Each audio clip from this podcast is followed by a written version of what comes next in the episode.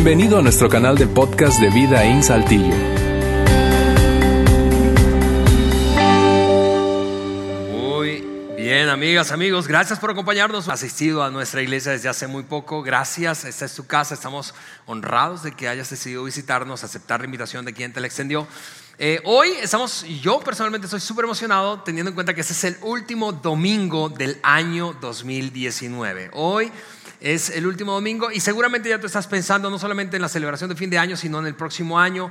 Eh, estás ah, preparando, estás eh, precisamente anticipando eh, las decisiones que vas a tomar, en aquello que te vas a enfocar, en fin, qué va a ser prioridad para ti, para tu familia en los siguientes meses que comienzan apenas en horas, horas para que inicie ese 2020. Y esa es una de las razones por las que a mí me encanta esta época del año. Me encanta porque bueno, celebramos la Navidad, eso eh, ya pasó, ¿verdad? Hace unos días atrás. Me encanta lo que se celebra en la Navidad, el nacimiento y la buena noticia de que Jesús eh, nació para darnos eh, esperanza, para darnos perdón. Pero me encanta especialmente también el, fin de año, por eso que te decía. Es anticipación, todo es planeación, todo es expectativa futura. estamos, independientemente de cómo haya sido nuestro año anterior, deseando, orando, aquellos que hacemos eso, eh, para que ese año sea mejor que el anterior, para que podamos seguir avanzando, seguir progresando. Y eso me lleva a, a, veces a mí en esta época a revisar qué es lo que la gente posea cuando, cuando piensa en el próximo año, eso que llamamos nosotros propósitos de, nuevo año, propósitos de año nuevo. En ocasiones esos propósitos, no sé si a ti como a mí me dan risa. Yo leo algunos tweets, algunos posts en redes sociales y, son una locura. De hecho, me dediqué eh, pensando, pensando precisamente en el mensaje de hoy a a revisar algunas de las cosas que la gente postea cuando se trata de propósitos de nuevo año y recogí algunas que quiero mostrarte que son medio, medio locas. Voy a, leerte algunas, eh, eh, eh, algunos propósitos que la gente realmente ha posteado en sus redes sociales. Ellos dijeron, algunos dijeron, bueno, siempre mi, mi propósito para nuevo año es este, siempre comprobaré si hay papel antes de entrar a un baño público. Algunos se han sentido identificados con eso. Usaron sus calcetines. Ups. Otro dijo, siempre usaré ropa interior limpia. Imagina eso.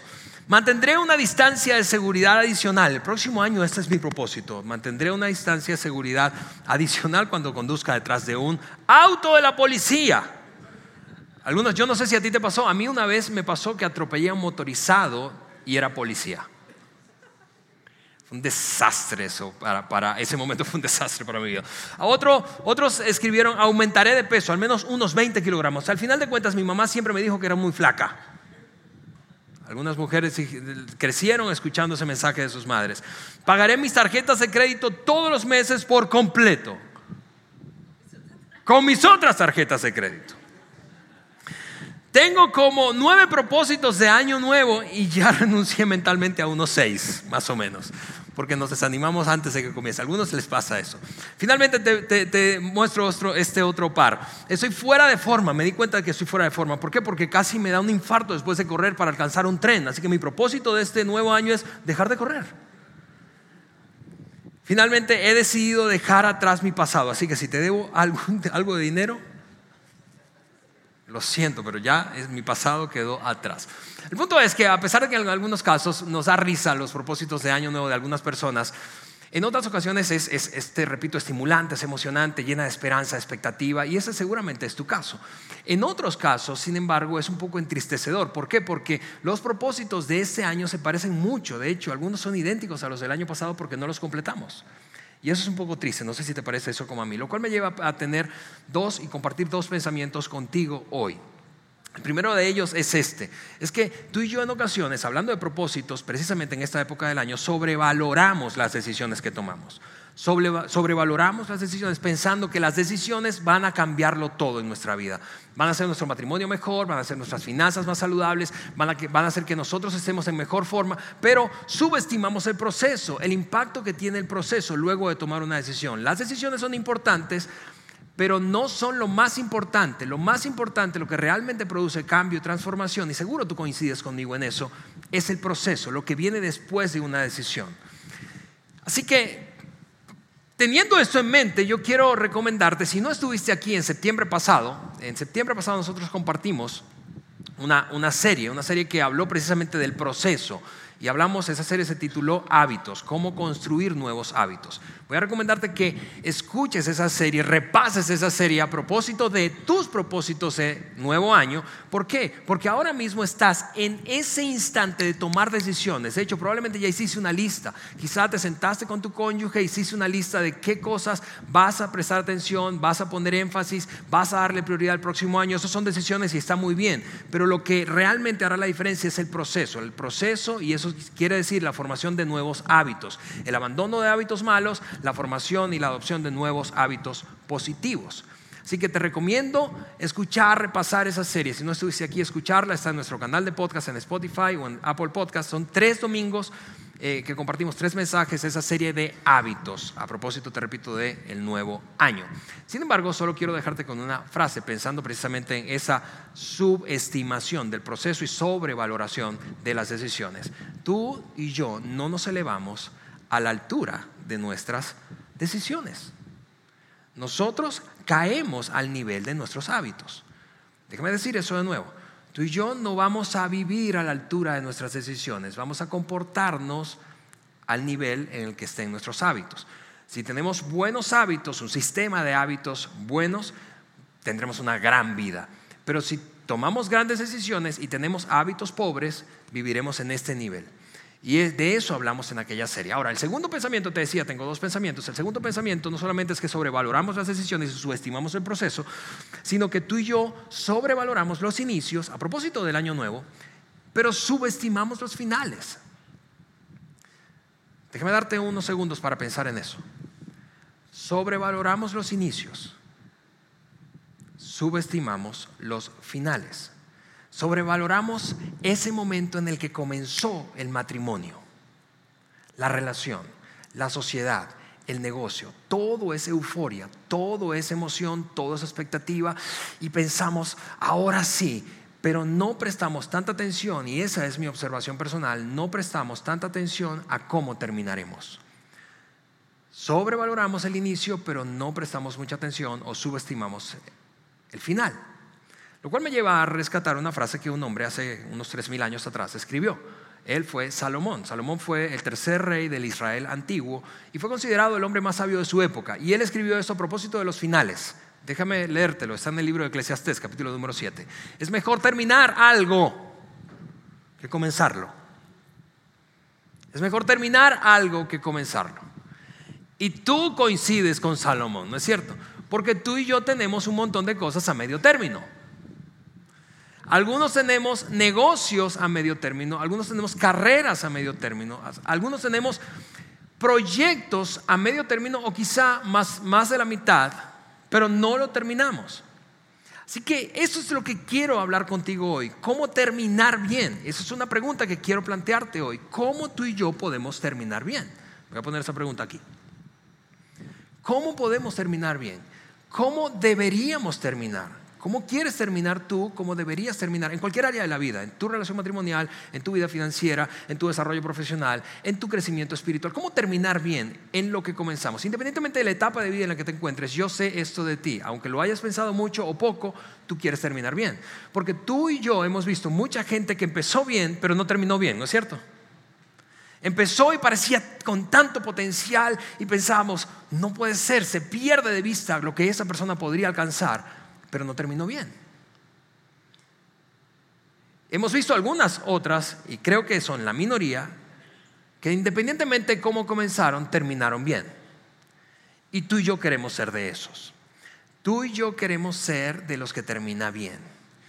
Y pensando en esta fecha, eso es lo que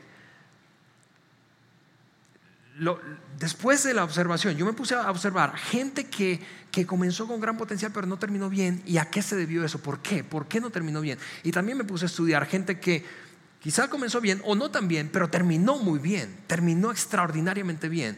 Y esta fue mi conclusión de observar, solo observar a esas personas yo me di cuenta que las razones por las que terminaron bien caían en una de esas cuatro categorías. Y te las voy a poner aquí en la pantalla y de eso vamos a hablar en los siguientes minutos antes de irnos. Porque prestaron atención e invirtieron consistentemente en estas cuatro cosas. En su salud física. Porque tú y yo conocemos gente que, que tenía mucho potencial, pero descuidó su salud y ese potencial se esfumó. Le dio un infarto, contrajeron una enfermedad crónico-degenerativa o sencillamente perdieron el ímpetu que tenían porque descuidaron su salud. En otros casos no se trató de salud física, sino que no invirtieron suficientemente bien o intencionalmente en su desempeño productivo. Es decir, se dedicaron a cosas que nada que ver, para las cuales no tenían habilidades, destrezas, quizás se victimizaron pensando, pues no encuentro ninguna otra oportunidad, así que voy a hacer lo que haya. Y vivieron insatisfechos y por lo tanto no terminaron bien. De hecho, en ocasiones voltearon en la vejez hacia su vida más temprana, siendo jóvenes, y pensaron, ¿cómo pude terminar dedicándome a esto? Quizá fueron impulsados, presionados por unos padres que con la mejor de las intenciones, pero pero sin pensar en el desempeño productivo de sus hijos, entonces se dedicaron a estudiar una cosa que odiaron toda su vida. Y no, no terminaron bien, no podrían decir, no podríamos decir que terminaron bien. Lo otro que me di cuenta es que quienes terminan bien típicamente tienen una salud emocional, personal, eso es vivir libre de emociones tóxicas. Todos tenemos emociones tóxicas, pero vivir libre de emociones tóxicas es que no las tienes permanentemente. Y tienen relaciones eh, cercanas, relaciones vitales, a eso eh, yo las llamo relaciones vitales. Matrimonio, hijos, familia extendida, ese círculo íntimo familiar y algunos amigos muy fuertes. Y esas relaciones son saludables. Porque al final de cuentas, tú y yo queremos terminar en nuestra vida con relaciones fuertes, pudiendo apoyarnos, depender, interdepender, ¿sí? celebrar, atravesar momentos difíciles con gente que esté a nuestro lado. Y finalmente, gente que termina bien es gente que le da un espacio en su vida al crecimiento espiritual. Esa ha sido mi observación. Tengo años observando esto y por primera vez este año, después de mucho tiempo observándolo, pude verbalizarlo así, empecé a compartirlo con algunos, algunas personas cercanas a mí, mi equipo, mi familia y algunos líderes que conozco y empezamos a rebotar y confirmar que realmente aquellos que terminan bien prestan atención a esas cuatro cosas. Pero créeme, no soy tan brillante como para que se me ocurran esas cuatro cosas. Cuando piensas en una persona que creo que todos los que estamos en esta sala tendríamos que reconocer que terminó bien, hablo de Jesús, independientemente de cuál sea tu trasfondo religioso, tú y yo coincidiríamos en que Jesús terminó bien. Quizás estás pensando, pero Alejandro, el vato se murió a los 33. Sí, pero a los 33, más allá de la cantidad de años que vivió, terminó bien. Terminó bien. No te imaginas tú a un Jesús obeso mórbido con diabetes o con hígado graso no nos imaginamos a Jesús peleando con su mamá todos los días, con María, y teniendo broncas con su padrastro José. No nos imaginamos a Jesús así. No nos imaginamos a Jesús insatisfecho pensando, ¿por qué me estoy dedicando a esto? No nos imaginamos a Jesús sin crecer espiritualmente, ¿cierto? Terminó bien, terminó extraordinariamente bien. De hecho, una de las últimas declaraciones, de una de las últimas palabras, es más, la última palabra. En tus manos encomiendo mi espíritu, dijo Jesús en la cruz. He terminado lo que me encomendaste. Terminó bien. Lucas, uno de los biógrafos de Jesús, en esa biografía que se convirtió eventualmente en uno de los cuatro evangelios, esos cuatro libros primeros del eh, segundo gran segmento de la Biblia, el Nuevo Testamento, escribió esto respecto a estas cuatro, áreas en la vida de Jesús, porque desde muy temprano empezó a desarrollar y a prestar atención a estas áreas. Lucas 2.52 dice esto, Jesús seguía creciendo en sabiduría, en estatura, y gozaba de más y más del favor de Dios y de la gente. Sabiduría, asocia eso con desempeño productivo. Vivir de una manera sabia implica que tú y yo nos dedicamos y prestamos atención a las cosas que debemos dedicarnos. Crecer en estatura, eso es salud física. Crecer en favor de Dios, eso es crecimiento espiritual. Y crecer en favor de la gente, eso es vida emocional y relacional saludable. Ahora, quiero que hablemos de estas cuatro cosas. Y, y a esto es a lo que yo llamo tener una vida sólida. Una vida sólida. Una vida sólida es una vida que presta atención a estas cuatro cosas. Y voy a ilustrarte esa vida sólida con este par de pelotas que yo tengo aquí, de deportes muy diferentes, tenis, béisbol, por si había dudas.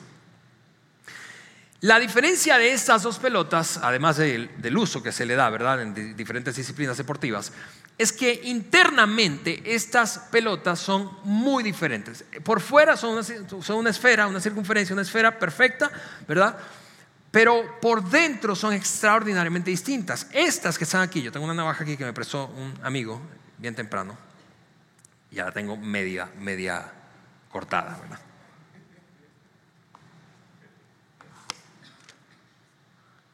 Esta que está aquí es hueca. Esta pelota que tengo aquí es totalmente hueca. Tiene una cubierta y es perfectamente esférica, pero por dentro es hueca. Esta es diferente. Esta es sólida, maciza por dentro. De hecho, como no puedo cortarla con esta navaja, voy a ponértela aquí, porque quiero utilizar esta pelota de base, que es el deporte que más se juega en mi país de origen. ¿sí? Es no solo maciza, sino que tiene diferentes capas. Y quiero poner esa imagen en tu mente con esas cuatro áreas en las que tú y yo debemos crecer, prestar atención para terminar bien. Y mira que estamos hablando de terminar bien, no estamos hablando de qué es más importante que, qué de esto es más importante que lo otro. No, estamos hablando de lo más visible a lo menos visible. Déjame insistir en eso, porque si hay gente aquí que tiene trasfondo de iglesia, tú probablemente estás pensando, bueno Alejandro, pero lo espiritual es lo más importante. Pero no estamos hablando de eso, estamos hablando de cómo terminar bien. Para terminar bien, las cuatro capas son extraordinariamente importantes, igual de importantes, igual de necesarias para terminar bien. Solo que unas son más visibles que otras. Y coincidirás conmigo que de afuera hacia adentro lo más visible es tu salud física. Tu salud física es esta capa exterior, es una especie de cuero, ¿verdad? De piel, de vinipiel que tiene esta pelota y que la recubre y tiene unas costuras. Lo siguiente es desempeño productivo. Es una capa que en una pelota de base como esta son una cantidad de hilos, mil, miles, miles, miles, allí que envuelven a lo que es el núcleo que está en la parte más interna. Desempeño productivo es lo siguiente, luego salud emocional, relacional, es esto que es como una especie de goma, de hule, y finalmente el núcleo, no sé si sabías eso, pero es, un, es, es una bolita de corcho lo que tienen estas pelotas internamente. Y eso es lo que, a lo que llamamos en esa ilustración visual crecimiento espiritual. Ahora, te repito, no estamos hablando de que si esto es más importante que lo otro, pero estamos hablando de cómo terminar bien. Y para terminar bien necesitas esas cuatro cosas. Te voy a decir por qué. Imagina que y como tú y yo seguramente conocemos personas,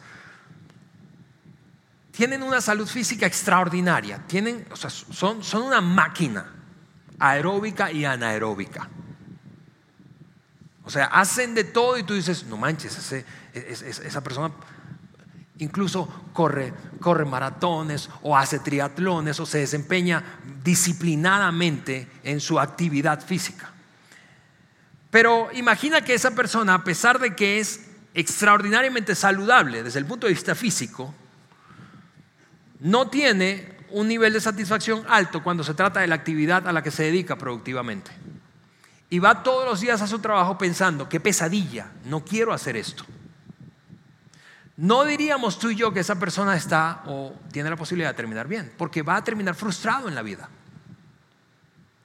De hecho, si sigues hacia adentro, y pensando en ese ejemplo, esa persona extraordinariamente saludable desde el punto de vista físico, pero cuando ve sus relaciones, tiene relaciones rotas, vive, vive amargado, con frecuencia experimenta ira o depresión o un sentido de aislamiento frecuente. Emocionalmente no diríamos tú y yo que es una persona saludable. Ha tronado en sus relaciones varias veces, lleva varios matrimonios en su haber y no, tengo, no hay ningún estigma negativo, por cierto, paréntesis, en nuestra iglesia para gente que ha atravesado la difícil experiencia y dramática experiencia de la separación y el divorcio. No estamos estigmatizando a nadie porque haya vivido esa experiencia. De hecho, yo soy de los que creo que hay momentos, yo creo en el matrimonio hasta la muerte, pero hay momentos en que una pareja se ha hecho tanto daño, tanto daño mutuamente, que lo menos peor, déjame decirlo de esa forma, lo menos peor que pueden hacer es separarse. Sin embargo, eso no quiere decir que la separación produzca salud emocional, ni salud relacional, seguro coincides conmigo en eso. La ruptura relacional, y ahora ya no hablemos de matrimonio, sino que relaciones rotas, relaciones conflictivas, relaciones que son tóxicas, que caen en la categoría de toxicidad, no hacen que una persona internamente esté bien. externamente parece súper fuerte, pero internamente no se ve bien, no se siente bien, no vive bien y por lo tanto no terminará bien. Y finalmente, si en el núcleo, ese corchito que está aquí en esta ilustración de la pelota de base, si en el núcleo esa persona tiene una, una, hablando de su vida espiritual, una vida espiritual pírrica, una vida espiritual en la que no invierte para, no hay cabida para lo espiritual, de hecho le fastidia lo espiritual, o no ha tenido la suficiente orientación, guía, recursos, herramientas, o no ha tenido la suficiente disciplina para crecer espiritualmente. Entonces, ¿A qué se parece esa vida? A esa pelota. Escúchame, por fuera es, es parece súper bien, pero por dentro está hueco. Déjame decir eso de nuevo, porque eso creo que es de lo más incómodo que tiene este mensaje. Si mi vida por fuera parece estar perfectamente bien, físicamente hablando, mi apariencia es la adecuada, me cuido, hago ejercicio, estoy saludable, pero por dentro cuando voy a las capas más internas, descubro que no tengo un desempeño productivo satisfactorio, no tengo una vida relacional y emocional saludable y no invierto en mi crecimiento espiritual, mi vida está hueca. Déjame decírtelo con muchísimo respeto. Por dentro, tú te sientes así, si ese es tu caso.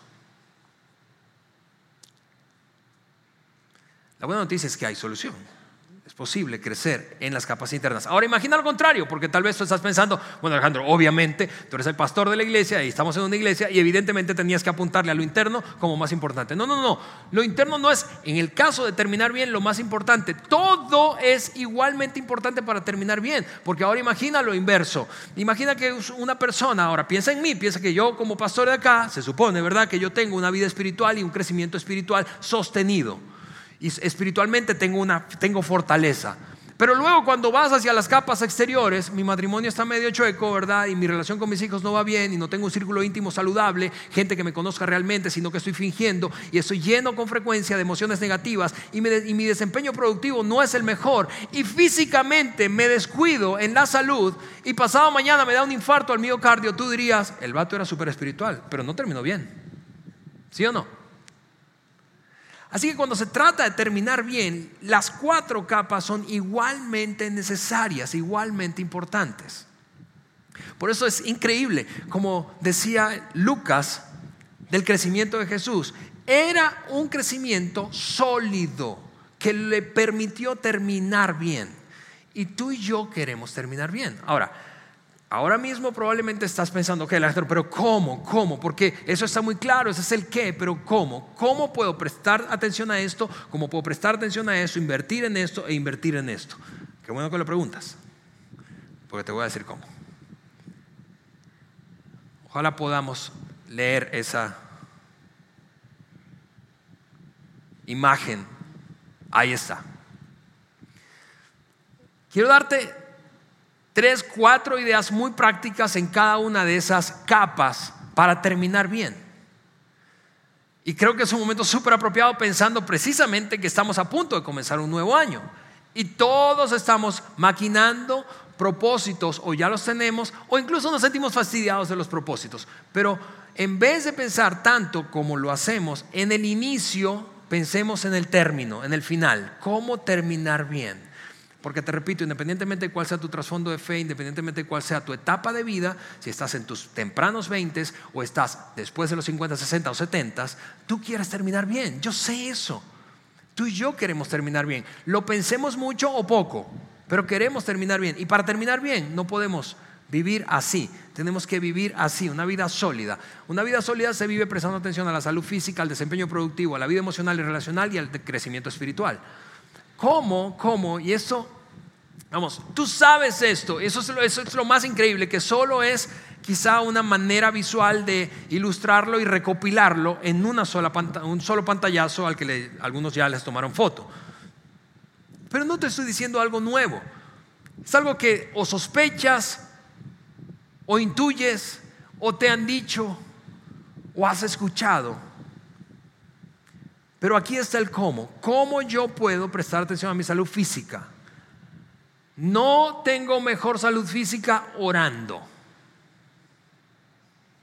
Tengo la salud física que necesito haciendo estas cuatro cosas.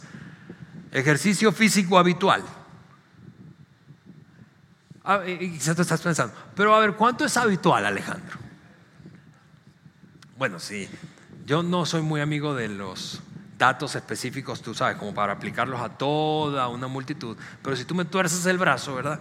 Yo tendría que decirte, ejercicio físico habitual sería algo como mínimo tres veces por semana hacer unos 30 a 45 minutos de ejercicio físico.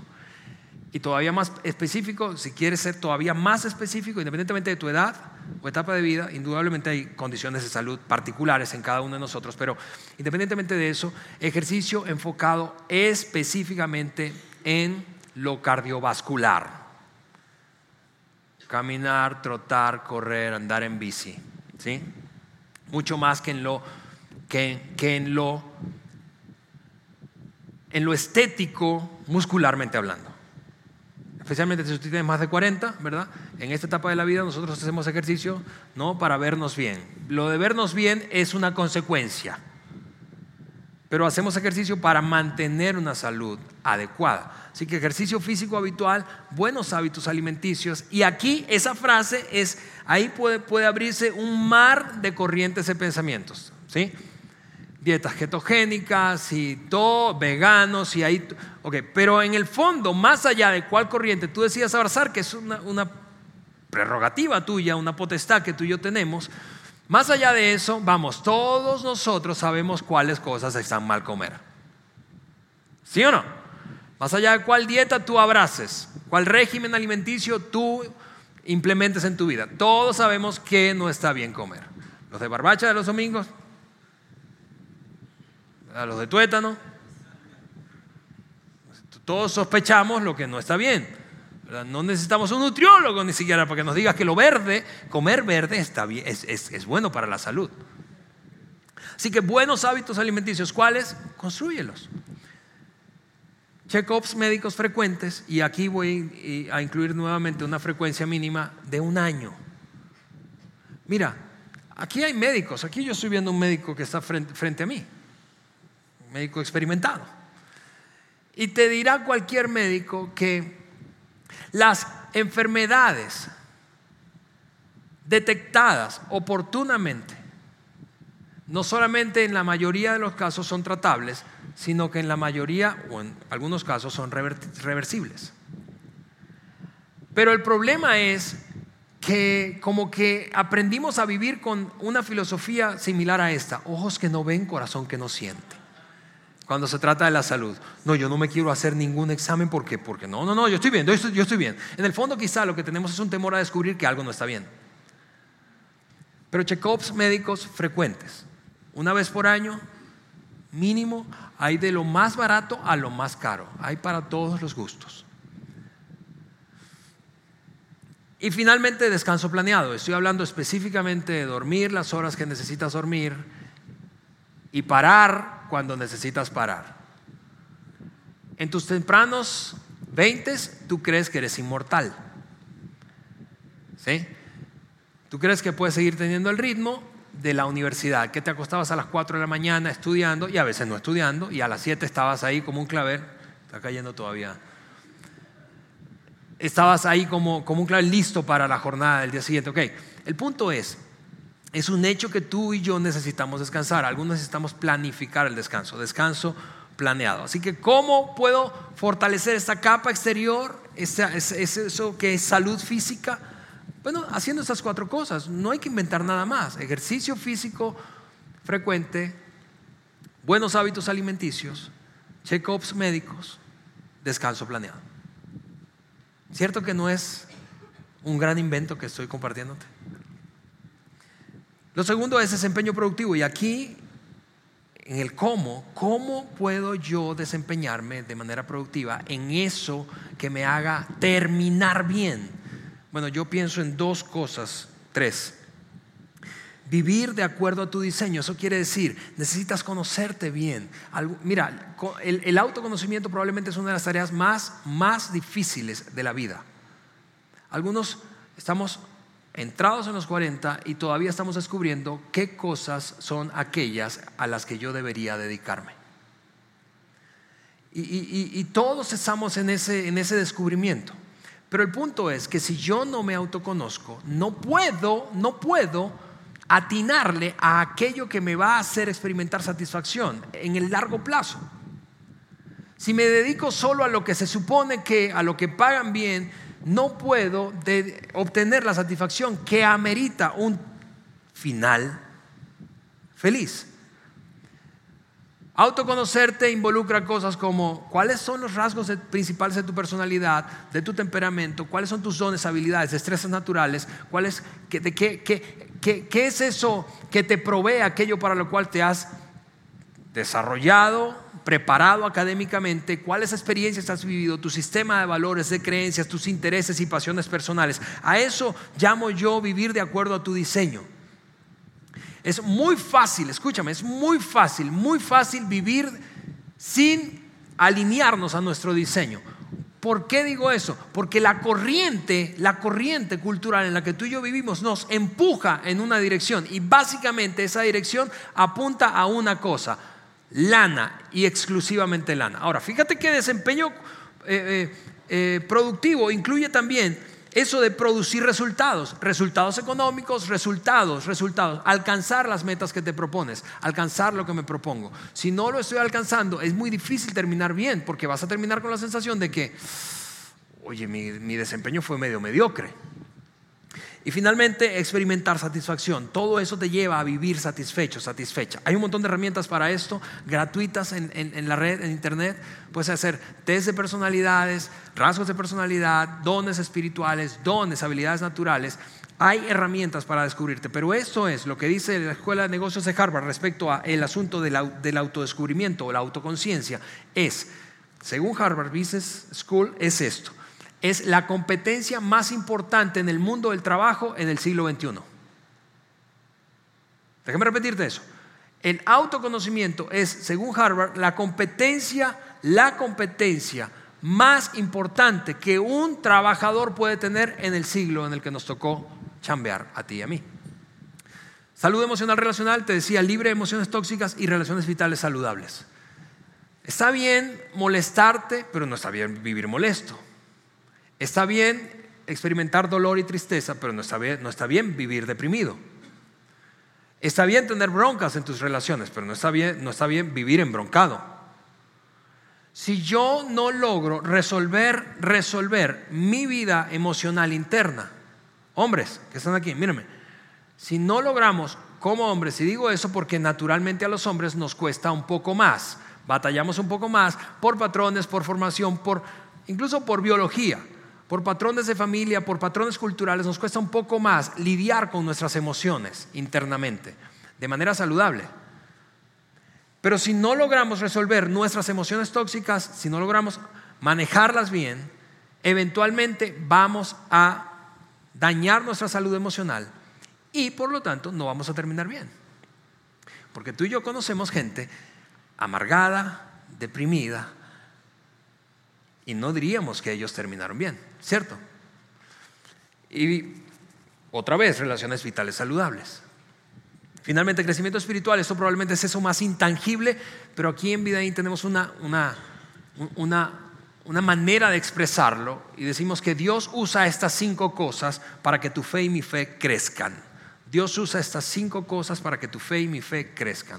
Dios usa la enseñanza bíblica práctica, por eso cada domingo y en cada ambiente de nuestra iglesia queremos enseñar la Biblia desde una perspectiva práctica, aplicable, que te sirva para algo, no que solamente agregue conocimiento teológico. Y está bien, no hay nada de malo en el conocimiento teológico si te vas a dedicar a ser teólogo. Pero enseñanza bíblica práctica, la puesta en práctica es lo que hace crecer la fe. Yo puedo saber mucha Biblia, pero si no pongo en práctica lo que sé, no estoy creciendo espiritualmente. Y hablamos de crecimiento espiritual. Lo otro son las relaciones, llamamos a esto relaciones providenciales. Ese tipo de relaciones que caen en la categoría providencial son las que tú y yo diríamos, parece que Dios cruzó en mi camino esa persona. Y después de conocerle, de interactuar con él o con ella, mi hambre espiritual se desarrolló, me, empecé a interesar más en las cosas espirituales o sencillamente esa persona me ayudó a perdonar, a procesar mis asuntos. relaciones providenciales. Lo otro es el ministerio personal. A esto le llamamos a esto esa decisión voluntaria de servir a otros. No importa si es aquí o en otro lugar, pero servir a otros. Servir te hace crecer espiritualmente y eso es así básicamente por esto. Porque cuando tú y yo servimos, es el momento en el que nos parecemos más a Dios.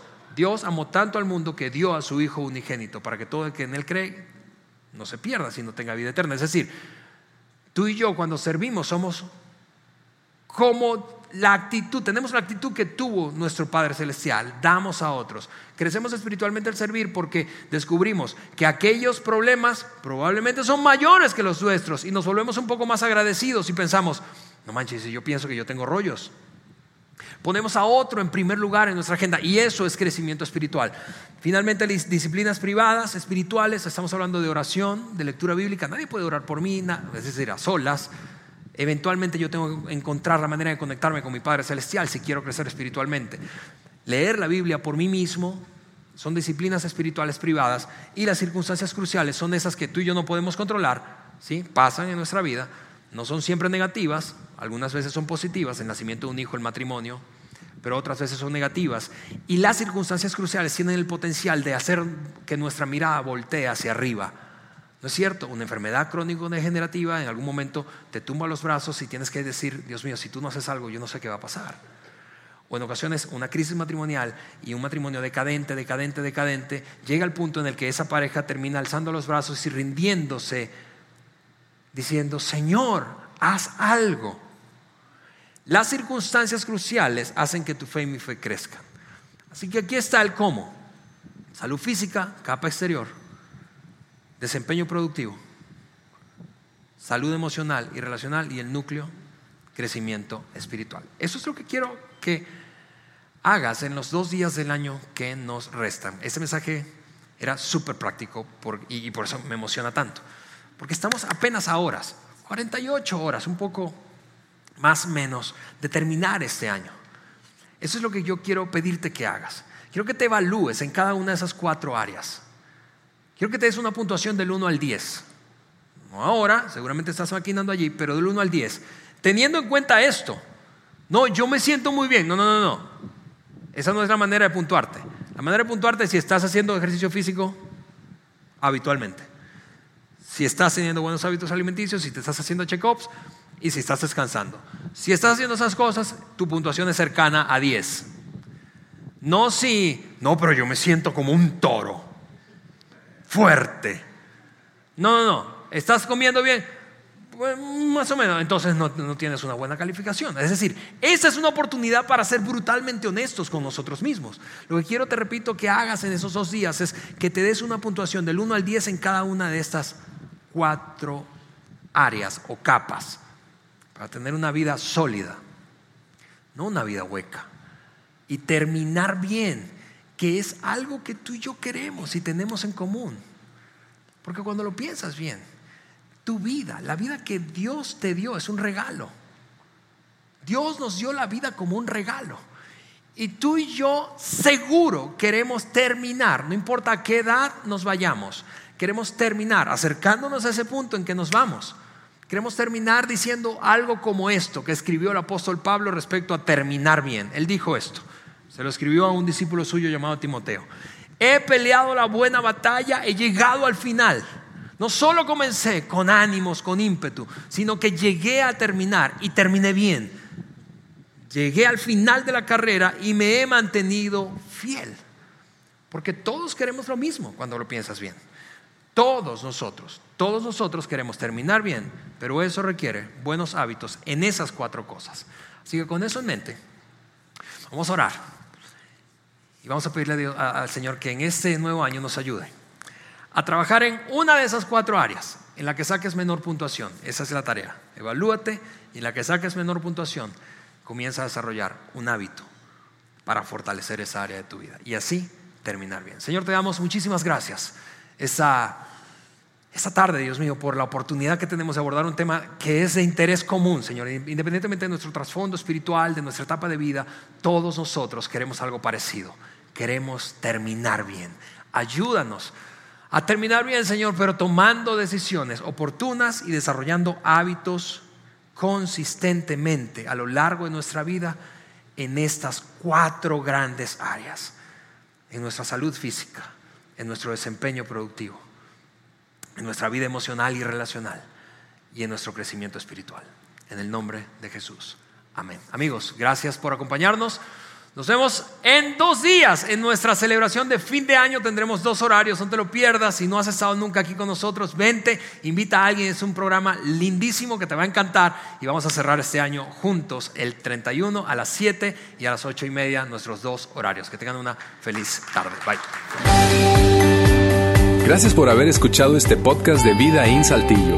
Si deseas escuchar estos mensajes en vivo, te invitamos a que nos acompañes todos los domingos a nuestro auditorio para más información sobre nuestra ubicación y horarios, entra a vidainslt.org o síguenos en nuestras redes sociales como Facebook, Twitter e Instagram.